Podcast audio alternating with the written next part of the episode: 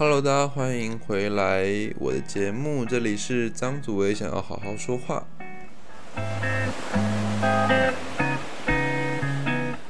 嗨，今天是第一集吧，就是我开始录 Podcast 的所录的第一段音频，在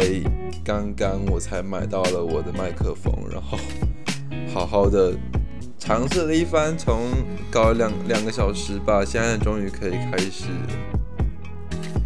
就是以一个自己舒服的方式，还有已经调整好的、调整很久的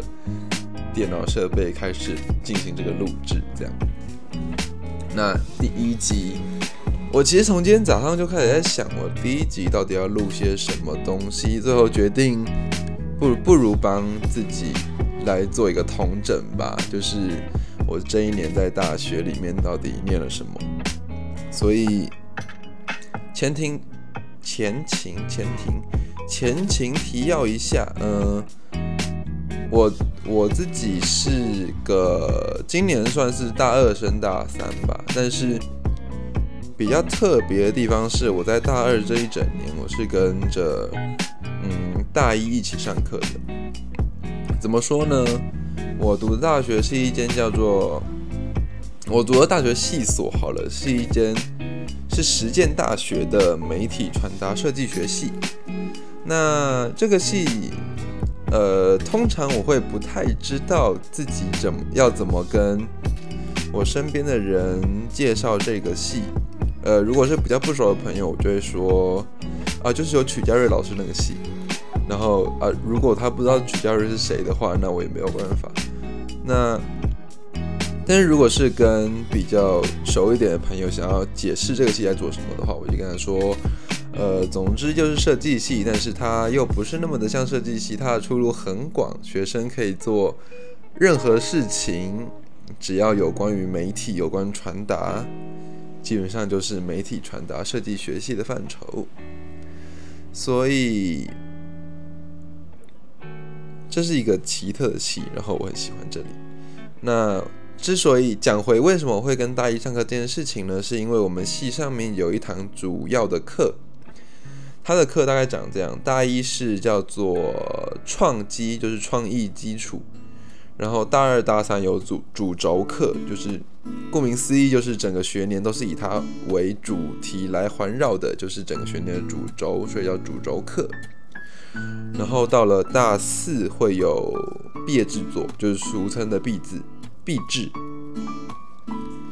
那这这门课呢是大一档、大二档、大三档、大四的，基本上就是档到底。所以一旦身为一个转系，其实我是转系生了。我原本读的是南实践的时尚设计学系，所但是就是。在就是我是土生土长的台北小孩，所以在高雄过得其实不是那么的，不是那么的舒适，所以我就想要转回台北，这样就是总而言之，那个可以再录一集，就是毛病很多，对，毛病很多，那我就转回台北了，然后就转进美传，那于是大二这一年，我就是跟美传的大一新生。一起上课，所以很庆幸的就是，我原本以为，因为我不知道其他系所的风气是怎么样，但是我觉得，就是如果以我的性格，我要跟一群已经很好的人相处的话，我是很难呃融入进他们的，因为我其实不太善于打进别人的交际圈这回事，对，除非有些特殊案例。那那很幸运的，我可以跟的。跟着大一的新生们一起度过大一的这个时期。那我从头开始讲吧。呃，创机这门课呢，我今天主要想要回顾的，其实是我创机的一路的心灵心路历程，跟就是我做了什么作品啊，心情上有什么变化啊，这样的事情吧，算是一个讲给我自己听的主题。我去年五月的时候转学考，然后当时转学考有十七个人来面试，那我是唯一有被录取的一个，也就是我是唯一的转系进来的学生。对，虽然是高雄实践，但是他跟台北实践还是同一间学校哦，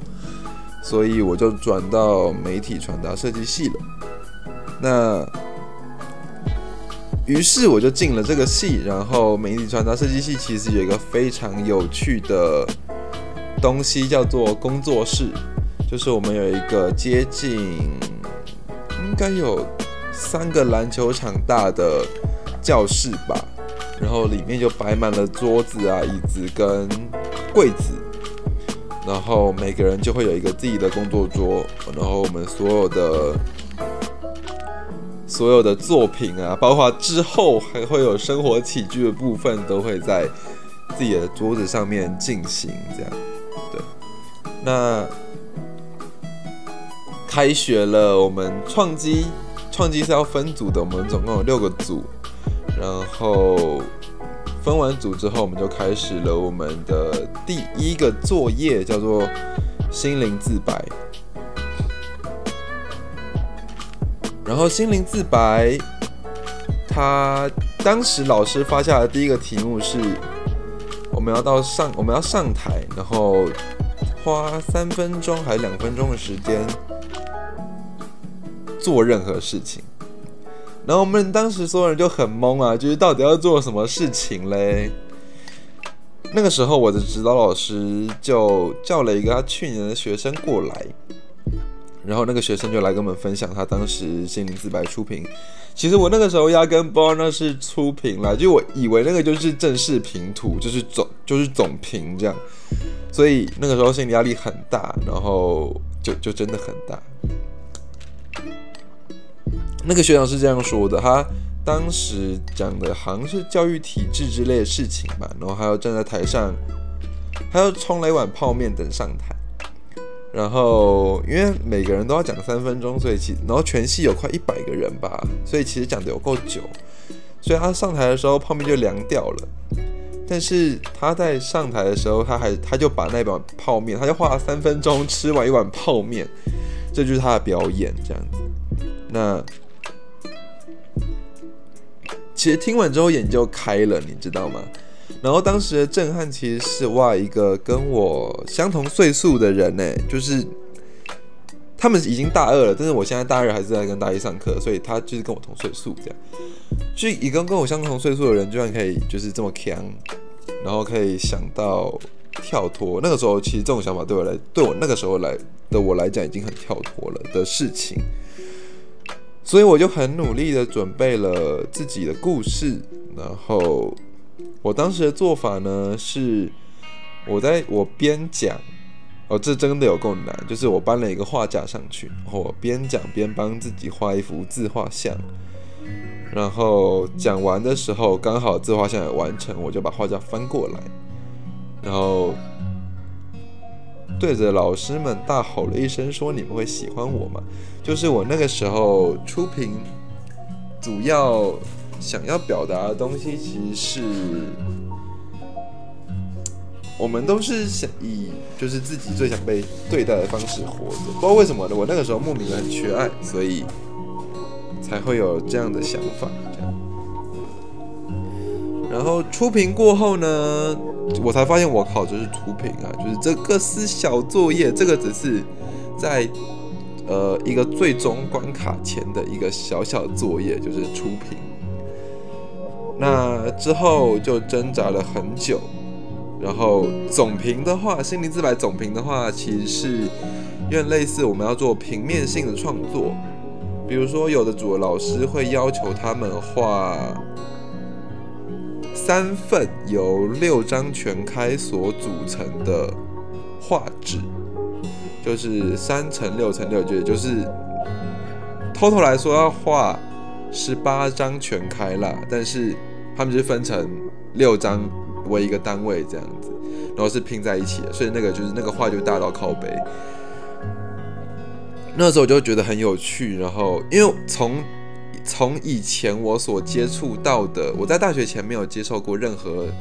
正规的美术教育，就是只有上过社会大学的课的那种素描课啊啥的，然后就社会大学、社区大学的课，所以我是对我来讲，画画这种东西就是局限于四开或是半开，然后全开就是一个靠北大的东西，但是到心灵自白的时候，你就会觉得啊，全开就这样。就是当大家都在画六张全开、八张全开，甚至有人画到十六张全开的时候，你就会觉得一张全开根本没什么，就是两笔都画不完。呃，我那时候觉得自己的眼界被放大了，很开心。然后每个每个总评前，我都会经历一段期间，是我要。找自己，然后慢慢收缩、收缩、收缩，然后把自己想要传达的想法，通常是关于我自己的想法，或者关于生活方式的呃观点，去收缩成一个可以被传达的物件，或者是表演，或者是装置的方式，然后最后呈现给大家看。那我在心灵构成的时候做了一件很狂的事情，真的很狂，就是我当时去买了角钢，就是那种钢材，然后上面有一个洞一个洞可以拴螺丝钉这样。我自己做了一个，我自己做了一个画架，然后是上面可以。呃，粘上用纸胶用胶带粘上，就是两张全开的大小的画架，这样其实其实不小。然后我那个时候，我那个时候的概念叫做，呃，我们都是被伤害出来的，就是我们在生命的过程中嘛，一定会有很多的伤害，或者是很多的伤痕累累，但是我们其实是，我们其实是。从这些伤痕累累里面，慢慢把自己一刀一刀的刻出来，成为自己的脸。所以我当时的作品就是我用刀子哦，因为我之前是我很喜欢刀刀子类的东西，特别是就是小刀啊、开山刀之类的东西，我觉得那很那很有力，就是很很有趣，然后我就很喜欢。所以我自己也有收一些，比如说飞刀啊，比如说水鬼刀，就是潜水员在用的刀。比如说，呃，战斗用的刀子，就是它是一个非常利的斜口的刀子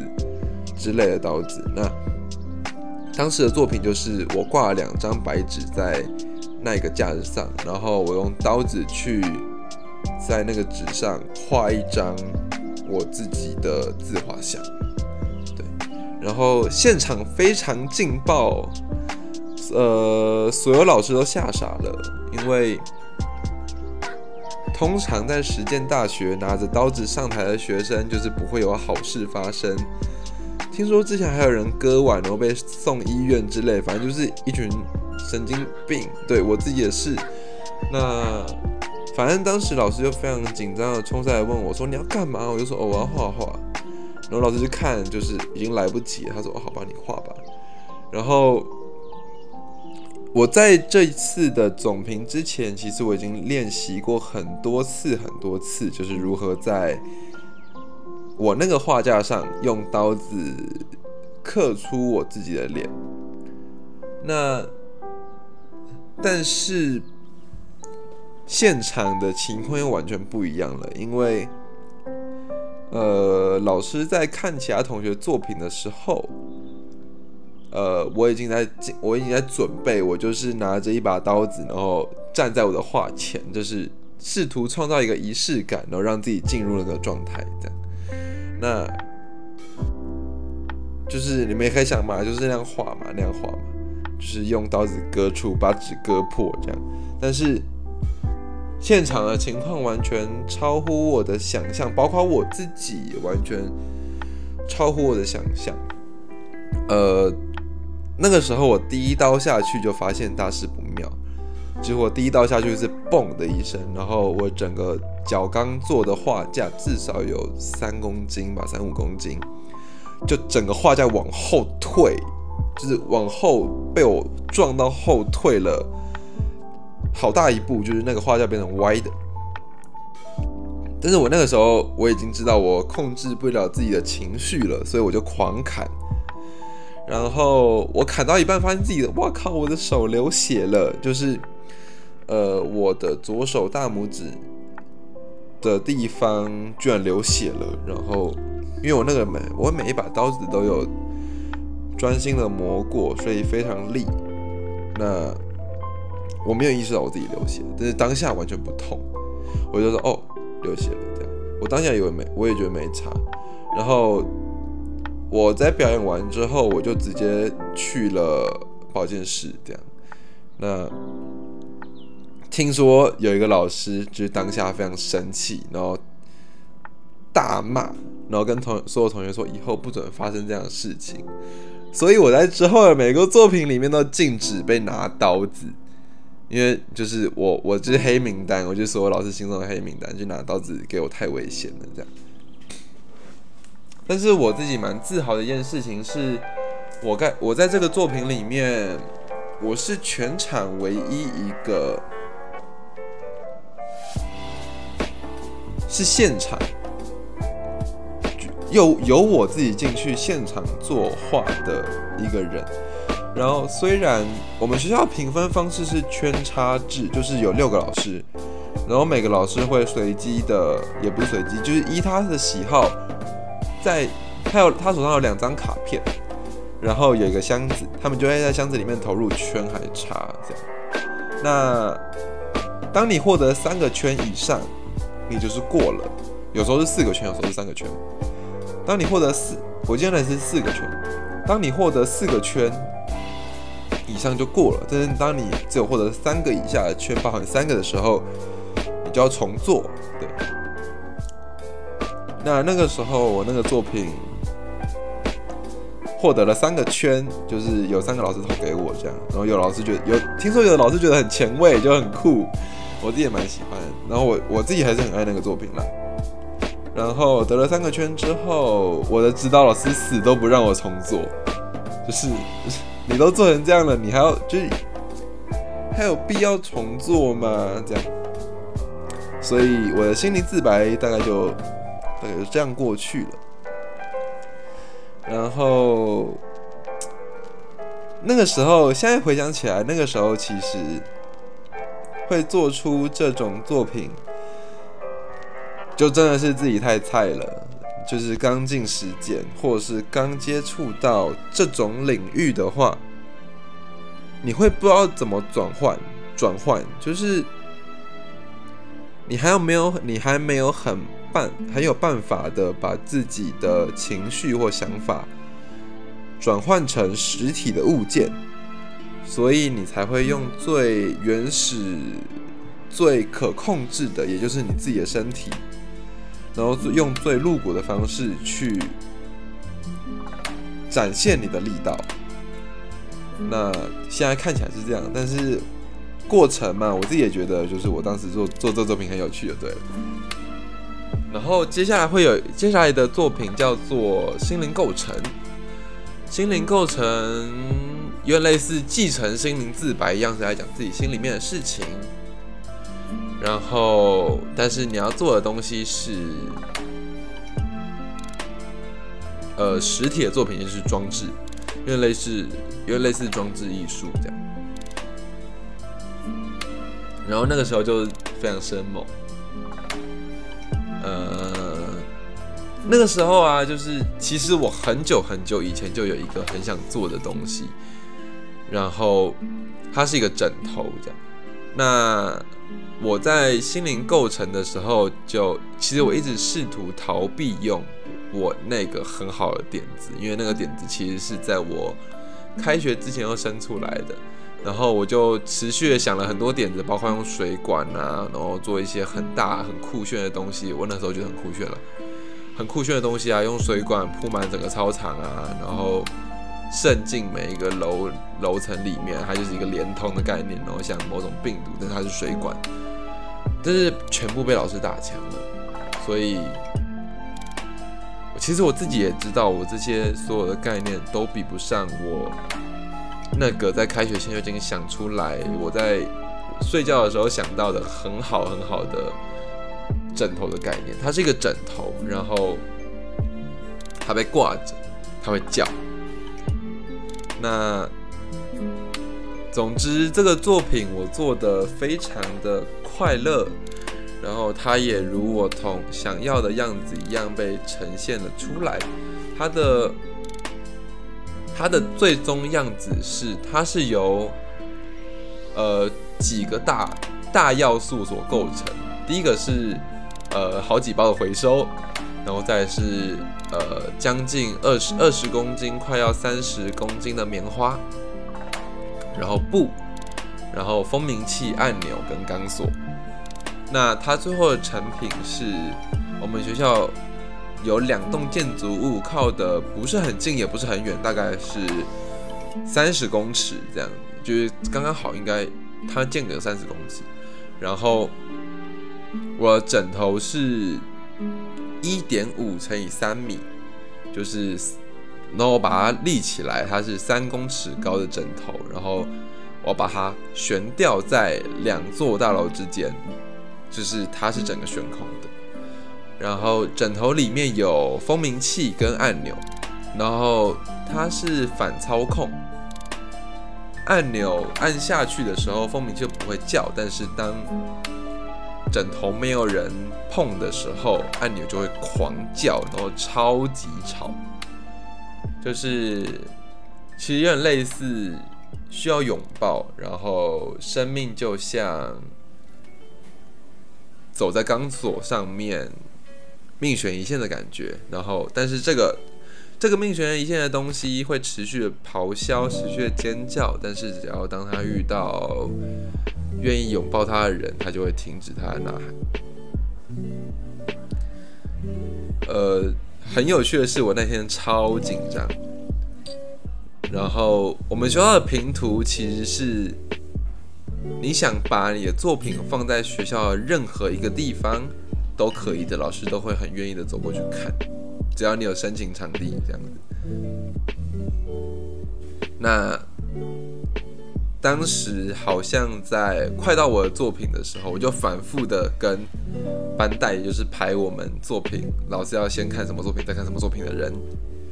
，check 了很多次我的作品到底什么时候会被评到。然后在快要到我作品之前，我就疯狂的跑到我的作品旁边，然后打开封闭器的开关。其实那个时候，旁边两边的大楼还有人在上课。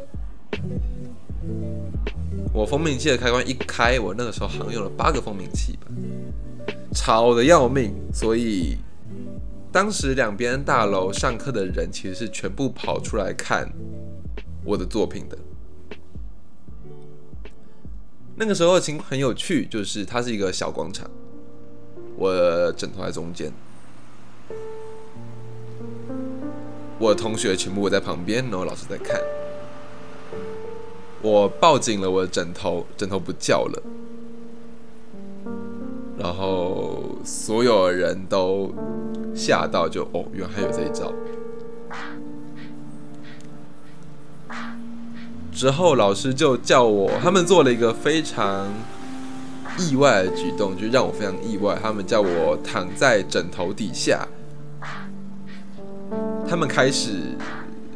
甩那个枕头，像是因为它是一个钢索，然后它是用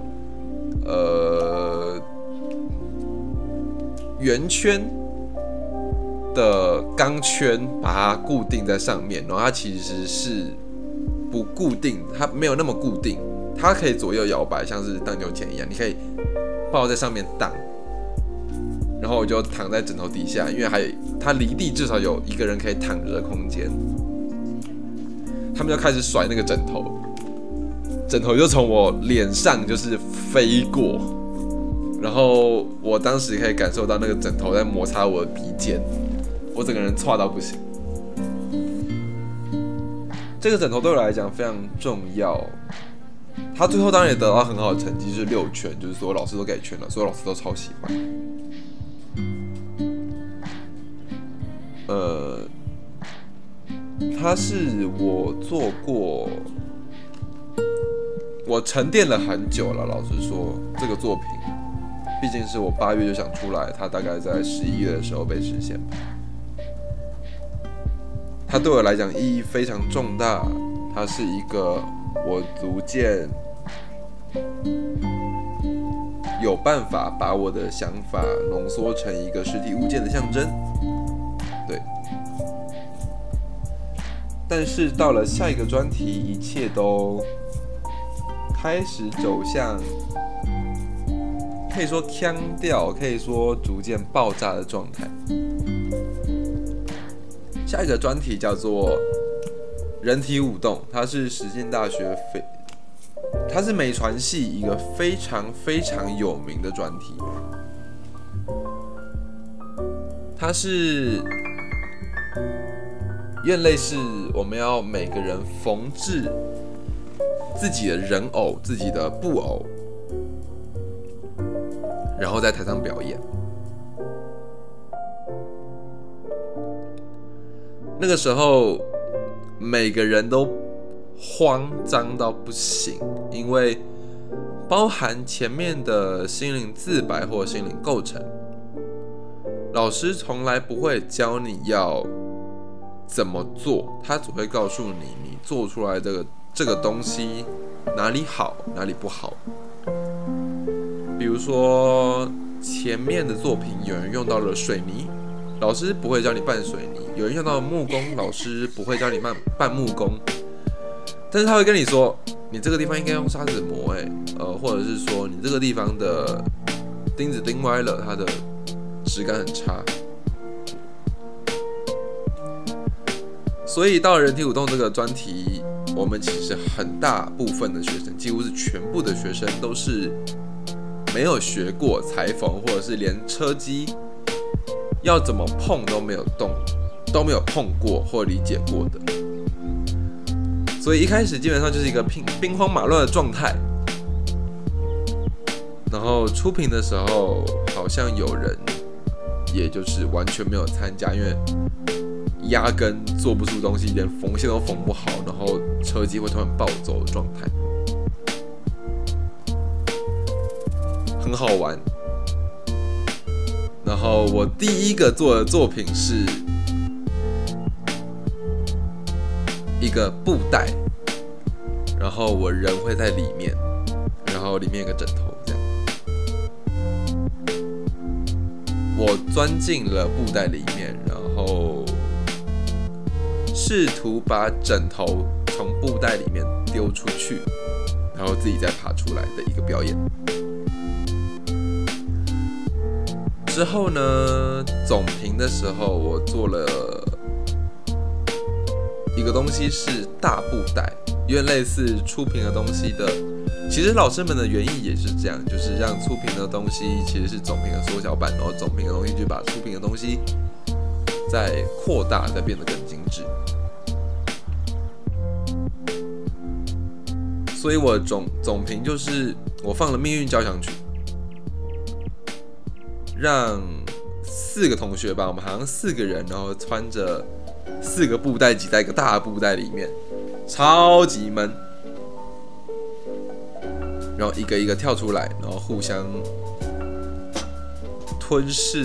互相逃脱。当然，这个作品。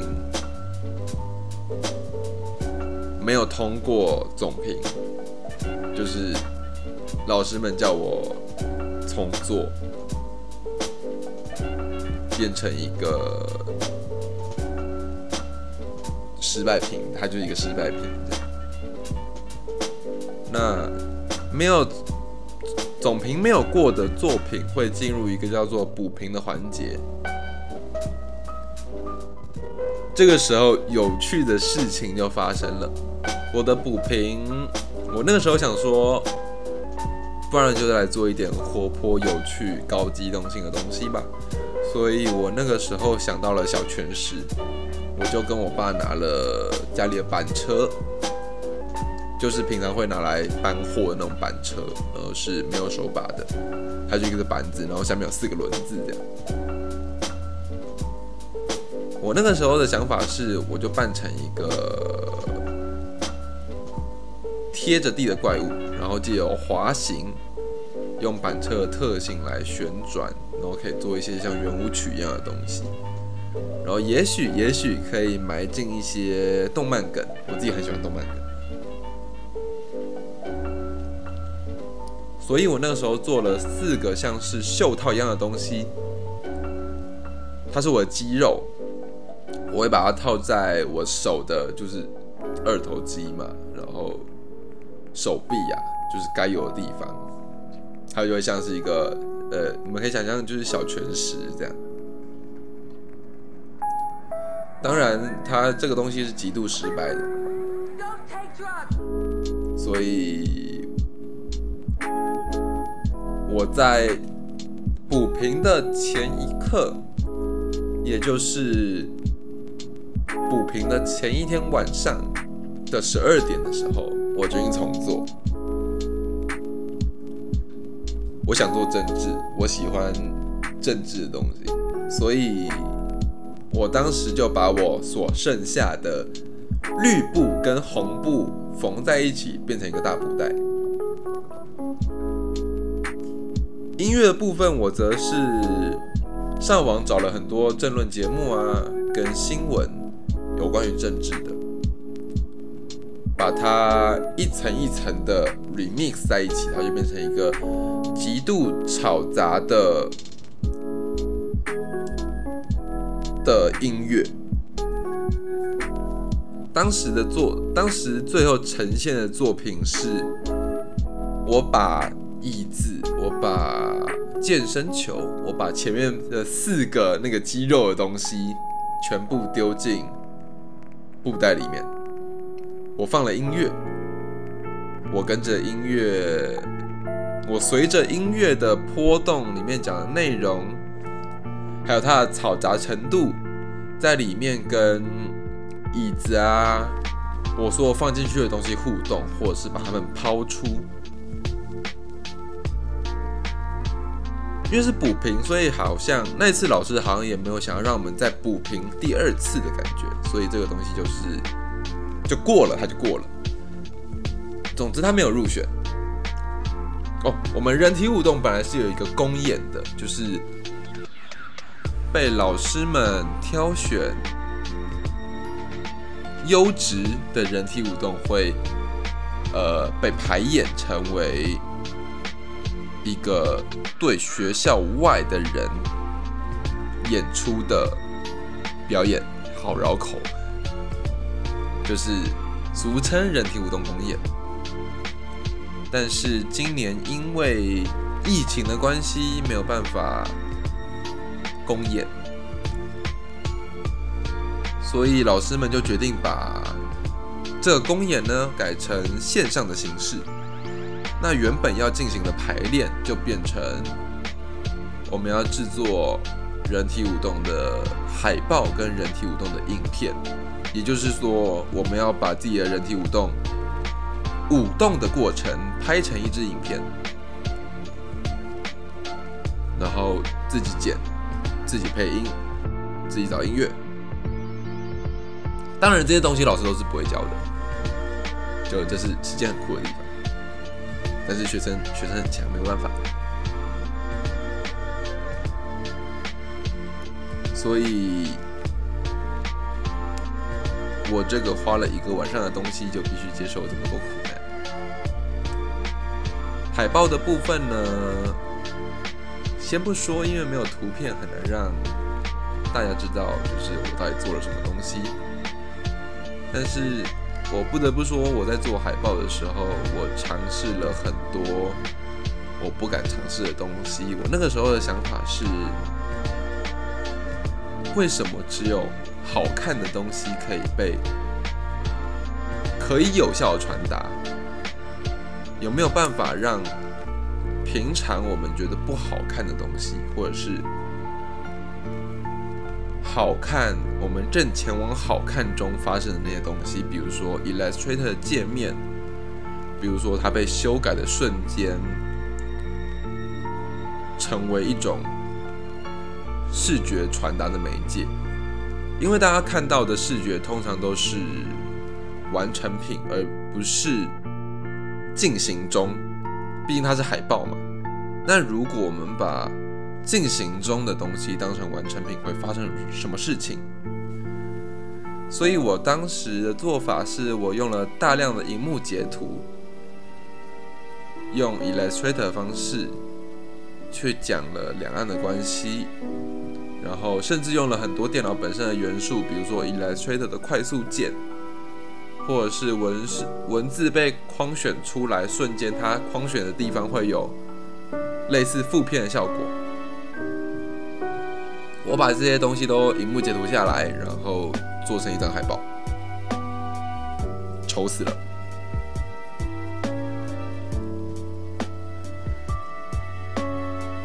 老师也看不懂，那个时候老师就说：“哦，你走得很前面哦。”这样子，大概是这种留言，因为老师老师也就一脸懵逼，不灵不明就里。但是在这之后，我浓缩了我所有的想法。做出了我目前为止最满意的平面设计，这是海报的部分。然后影片的部分，我是用定卡的方式去去拍摄。我让我的前面有说到我的作品是一个红绿相间的大布袋，我就让我的布袋坐在城市的各个角落。然后我写了一首诗，诗里面主要在讲什么都不是我的，例如什么钱不是我的，爱不是我的之类的东西，或是生命的选择权不是我的之类的很中二的话，就是一个一首一首诗就对了。最后我让那一只布偶跳楼，因为它很适合跳楼。我就把它从我们系上面，我们系在五楼，我们就我就把它从我们系上的阳台丢下去，个人觉得还蛮有趣的。整总之，整支影片对我来来讲是很静谧的，然后是很是一个我一直都很想试的风格。也是在那个时候，我就是萌生了买一支要不要买一支麦克风的想法了。呃，人体舞动是一个非常长的过程，它横跨了寒假，大概是十二月的时候开始人体舞动，后到还有三四月的时候才结束呢。对，三四月的时候才结束。现在想起好久以前了，在我们在时间没穿用度日如年的感觉，在这个作品，在这个专题之后呢，我们专题就是大概是一个月一个这样，一个一个接着一个来呢，很可怕。叫做下一个专题叫做灵光载体，它跟前面有讲到的心灵构成其实有一点点像，只是它是以。光为主的心灵构成叫做灵光载体。很多人其实是在做灯罩，或者是呃发光的装置，但是我不是很想要这么做，因为我觉得我就觉得很无聊，我就觉得很无聊。当时的想法是，我想做一个水泥的人，或者是一个人形物体，I don't know。那个时候还不知道要做啥。我要让它本身会发光，我要让各种的镭射光线从四面八方的高楼往下照，像是在不知道你们有没有看过那种。狙击枪的红外线瞄准器的那种感觉，就很像它从不同的角度都被狙击，它本分它本身在发光。这个作品主要是在讲人际关系的部分，但是当时当我买到了所有的材料之后，我发现我的镭射光不够强。没有办法从四面八方的高楼往下照，然后照到我的作品上，它的光会散掉。所以我改变了做法。那此时我也定，我也把我中间那个人形物体要长什么样子定下了。我一直都是一个非常不擅长于手作的人。我们有另外一堂课叫设计绘画，呃，主要教设计绘画的人有两个，一个是曲家瑞老师，一个是徐格林老师。两个人都非常厉害，他们甚至可以从学生的笔画里面看出这个人的性格是什么样，他的创作思路会是怎么样。有一次，我拿着我的画，兴冲冲的跑去问老师：“哎，老师，你觉得我的画怎么样？”他就说：“你是一个一次到位的人，呢，就是你很不擅长。”他就拿拿了旁边的同学的画也给我跟我看。他就跟我说：“你看，这个人就是很擅长，就是慢慢堆叠、堆叠、堆叠、堆叠，最后成为一个东西的人。但是你哦，就是要一次到位，你所有东西都是你在脑袋中预想好，接着一次到位的那种人。其实我自己也是这么认为的，只是我当时惊叹了好一番。”所以曲家瑞在我心中的评价一直是非常好的，我觉得他很准确的帮我的创作指点了一条明灯，他是我创作的明灯。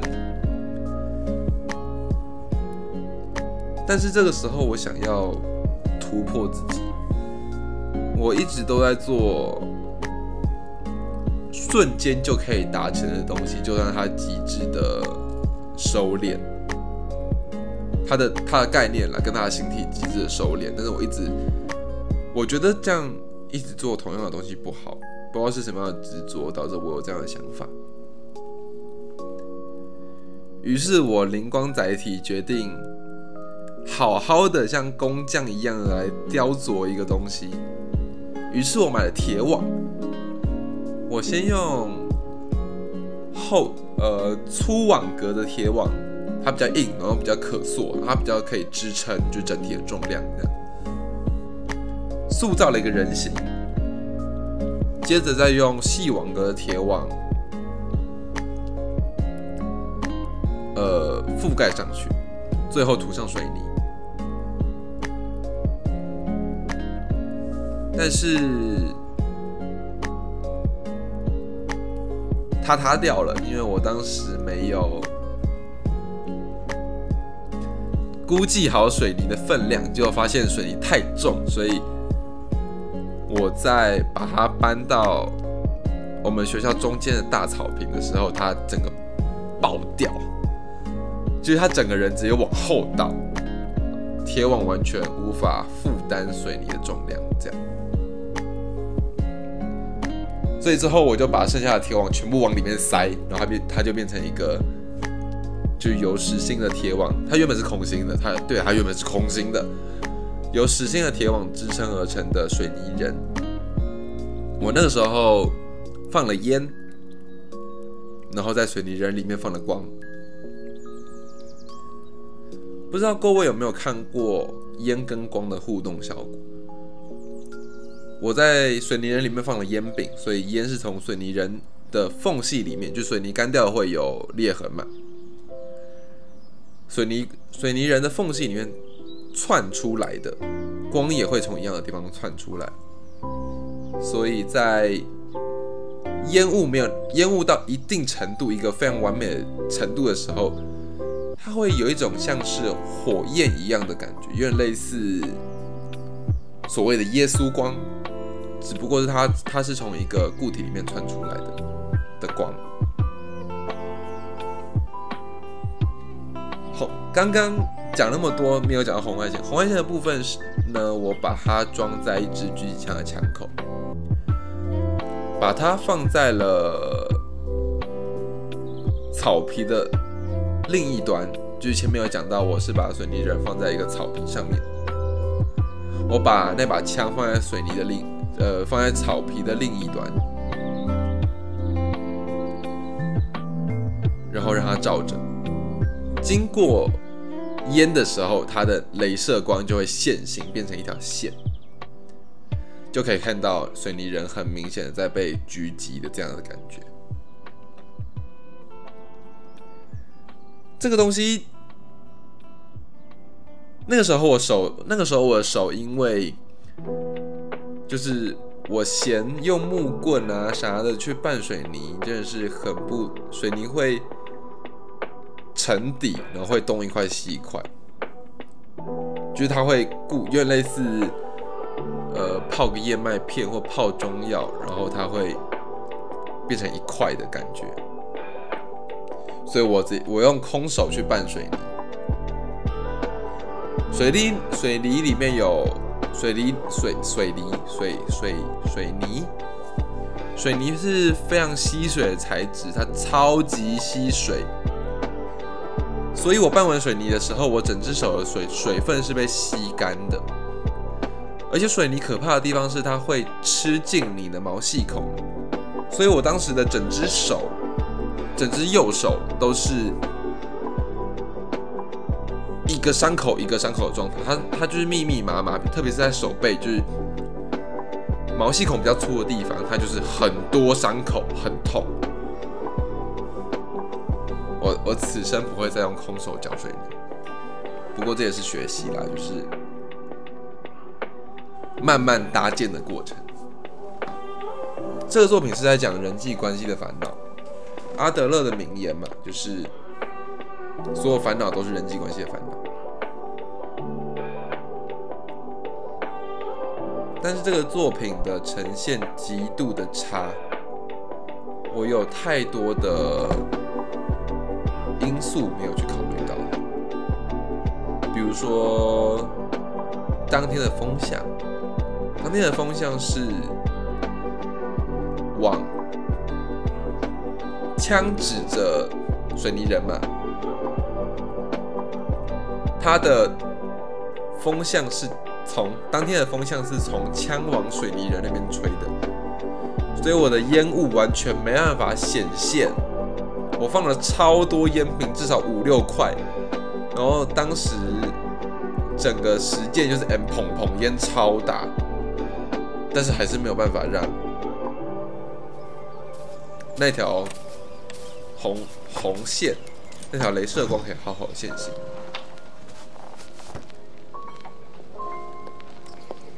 还有，由于当时的烟实在是太大了，所以说老师都不愿意不愿意接近作品，特别是女老师们的，她们就是衣真的会很臭，就衣服会臭臭的，所以他们不愿意接近作品。那他们不愿意接近作品，前面有讲到我想要表达的那种耶稣光，或者是像火焰的光，他们就看不到，因为那种光真的是非常美，就是它会像火焰一样动，但是他们没有接近，所以就看不到。林峰载体算是我做的最不开心的一个作品吧。但是也没有最不开心，就是手很痛，然后手手有受伤，被铁网割到啊啥的，可以说是做的最辛苦了，也没有最不开心，可以说是做的最辛苦的一个作品。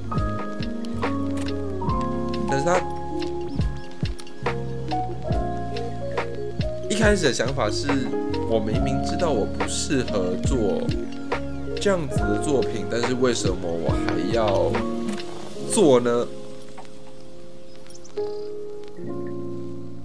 之后发现，哎，其实我在知道自己不擅长的情况下做了这个东西，我做的，哎，其实还算不错，哎，就是我自己蛮喜欢的，虽然有很多有很多该掌控的要素，并没有去掌控到。但是这个作品我是喜欢的，没有啦，每我每个作品都是我喜欢的，既然我把它做出来，我就要喜欢它。对，最后就来到了最后一个专题了，叫做光影剧场。刚结束，刚结束，上礼拜一才评完最后的光影剧场，好累哦。这个作品的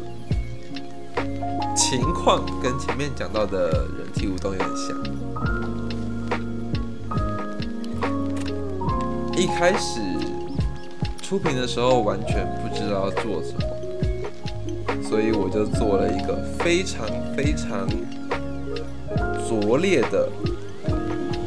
甚至是甚至像是迷影片的东西啊！还没解释光影剧场是什么东西。光影剧场呢，就是皮影戏 Plus，有一个布幕，然后有一个光，我们要制作道具，让道具透道具光透过道具在布幕上成像，就是去玩光跟影子了。呃，听起来没什么，但是其实蛮好玩的。比如说，一个东西在没有很贴布幕的时候，它其实是会超糊。你以为它很清楚，但是它会超糊。只有到我们的道具非常贴，就是直接贴到布幕上面的时候，它才会清楚。这样，往后一点点都会糊。这是当时所有人都没有想到的，还有各种材质，其实也会各种材质其实也会影响到呈现的效果，比如说投影片啊、赛璐璐片啊、报纸啊、保特瓶啊、玻璃瓶啊、铁网啊，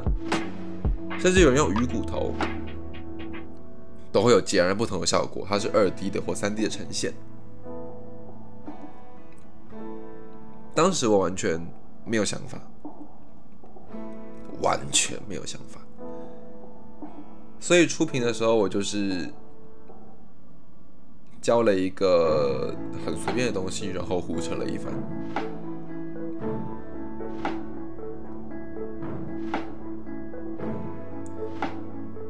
中间就是一团混乱。总评的时候呢，我做了一个像是游戏的东西，但是设计系学生都有一种惰性，会在评图前几天才开始人仰马翻。我自己也是，所以当时总评的东西是完全没有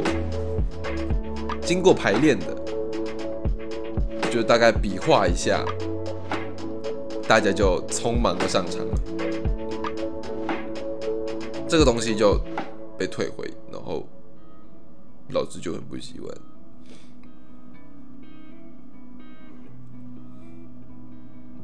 骂，而下次总评是一个礼拜之后，No idea。No idea。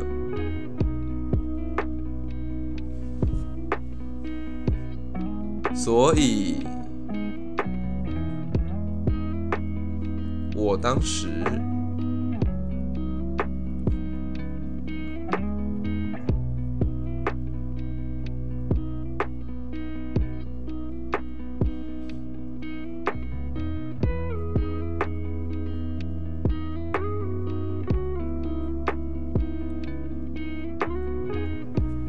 我当时整个就慌了，心情超差，超级差，因为第一次有一个专题是我真的完全没有想法，而且从前面我有说，就是我不适合慢慢的构构成一个作品，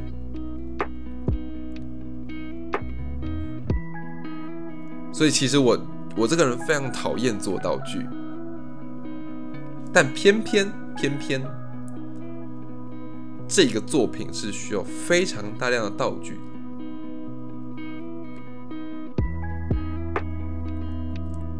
当时我在想该怎么办才好，就是面对一个如此棘手的难题，到底要怎么面对它，而且是会让自己开心？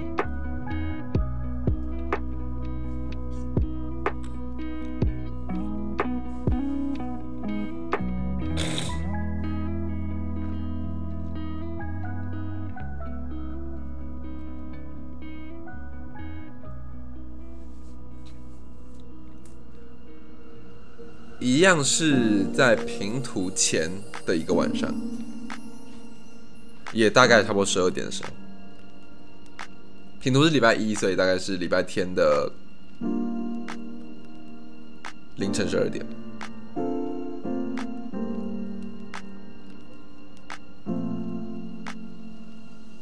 我把我原本排练的东西，还有要做的东西。全部打掉。原本要做的东西就是一个类似游戏主画面，就是我们登入电脑，点开游戏的快捷，呃，游戏的那叫什么？点开游戏，然后进入游戏，进入游戏主画面，loading，玩游戏。打怪被妈妈叫去吃饭的一个剧本，当下整个就不爽了，决定不做。我去学校附近的美术行买了一块跟布幕一样大的透明布，因为类似薄的桌垫这样，桌垫透明桌垫，薄的，还有一盒亚克力。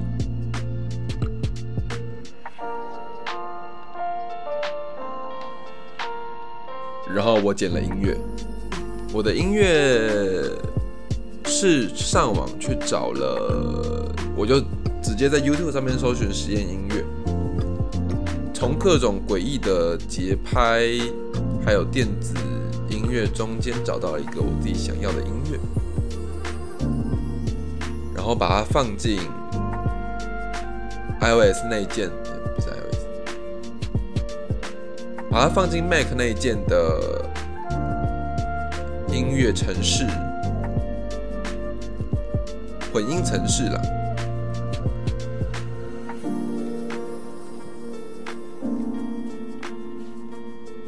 然后乱调它的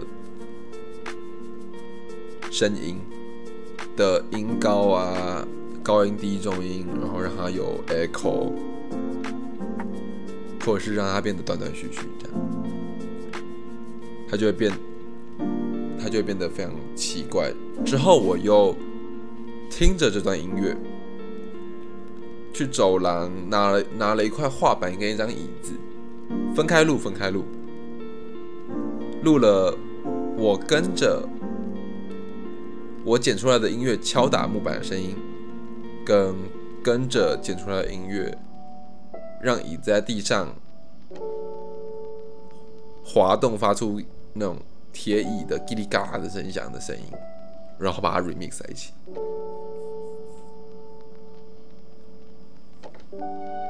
最后的作品呢是，我就放了音乐，很大声，我就是我的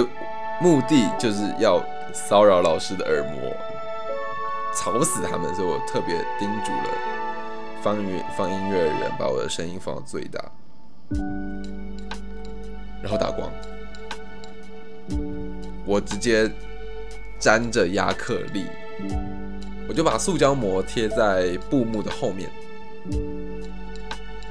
然后粘着亚克力直接在布幕上面画画。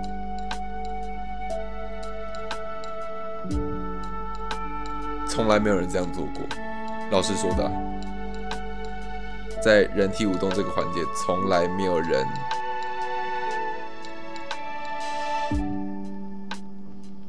这样做过，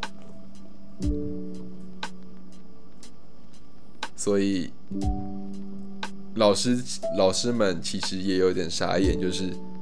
这三小，他们其实不知道怎么评。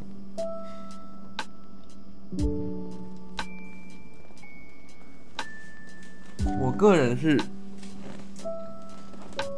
我个人是蛮开心的，做了一个跟所有人都不一样的东西。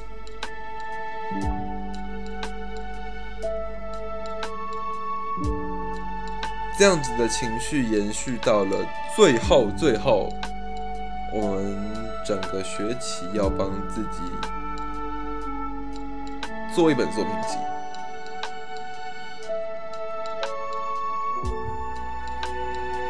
同学们不意外，就是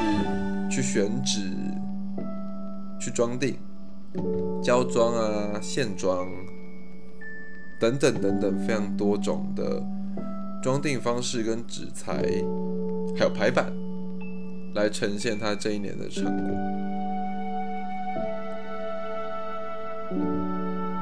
我当时那个玩心还没减，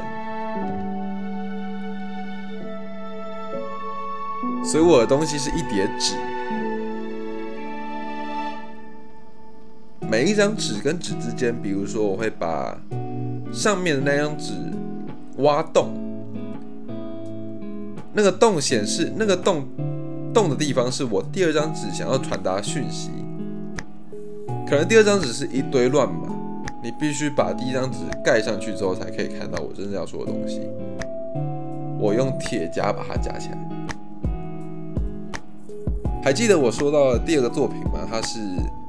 由钢索吊在空中的一个枕头。于是我买了吊画用的钢索，把我的作品集吊在空中。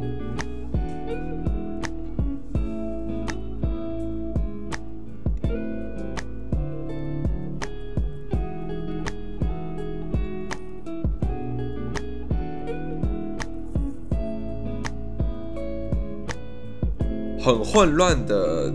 整个学期就这样结束了。我。如果要给自己这个学期所做的事情下一句总结来讲的话，我会觉得是一路玩到挂。我这整个学期好像就是一路玩，挑战自己的极限，挑战自己创作的边界，一路玩到挂。非常开心，非常非常开心，非常过瘾，学到很多。我知道自己不是有那种耐心接受、慢慢等、慢慢累积，最后变得很厉害的人。我必须是一次一次爆发。有时候可能照到别人，有时候可能照到自自己，但是最后会变得很厉害那种人。创意基础、创作创作基础、创作创作基础，顾名思义就是教你如何创作，教你如何。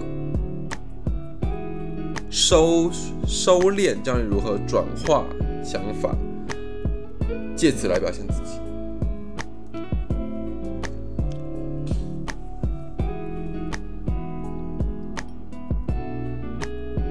虽然我是一个大二学生，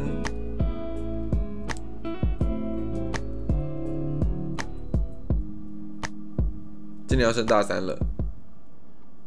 但是我觉得。这一年比我想象的快乐，或者是说，它是我到目前为止的人生中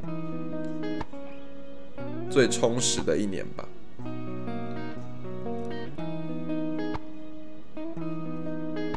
遇见了很好的人，很好的老师，很好的学校。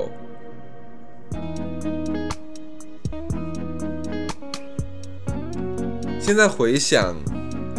当时入学的时候，会觉得好像是三五年前，的事情，中间做了好多好多的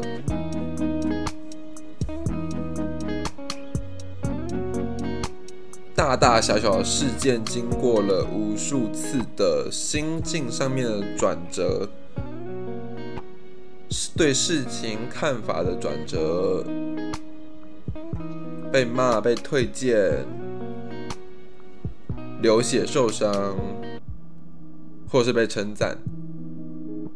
太多太多的事情在我大二这一年发生，非常奇妙，也非常。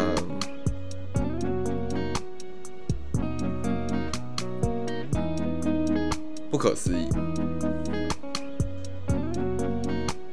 总之，这就是我整个大二这一年，我跟着梅传系大一一起上课的一个小小回顾吧。今天录完之之后，发现好像很多事情其实是在讲给自己听的。哼，